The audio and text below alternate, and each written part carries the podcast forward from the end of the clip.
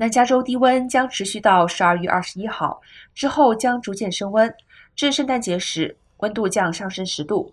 周末将迎来一个气温暖和的圣诞节。而在高温来临之前，十二月二十号的入夜温度在羚羊谷跌至二十多度至三十多度低点。气象局称，靠近洛杉矶市中心气温将在一夜之间低至四十多华氏度，白天温度将为六十多华氏度。洛县公共卫生局表示。寒冷的天气警报将在洛杉矶几个地方生效，包括威尔逊山、圣塔克拉丽塔山谷到二十号。兰卡斯特低温警报将持续到十二月二十一号。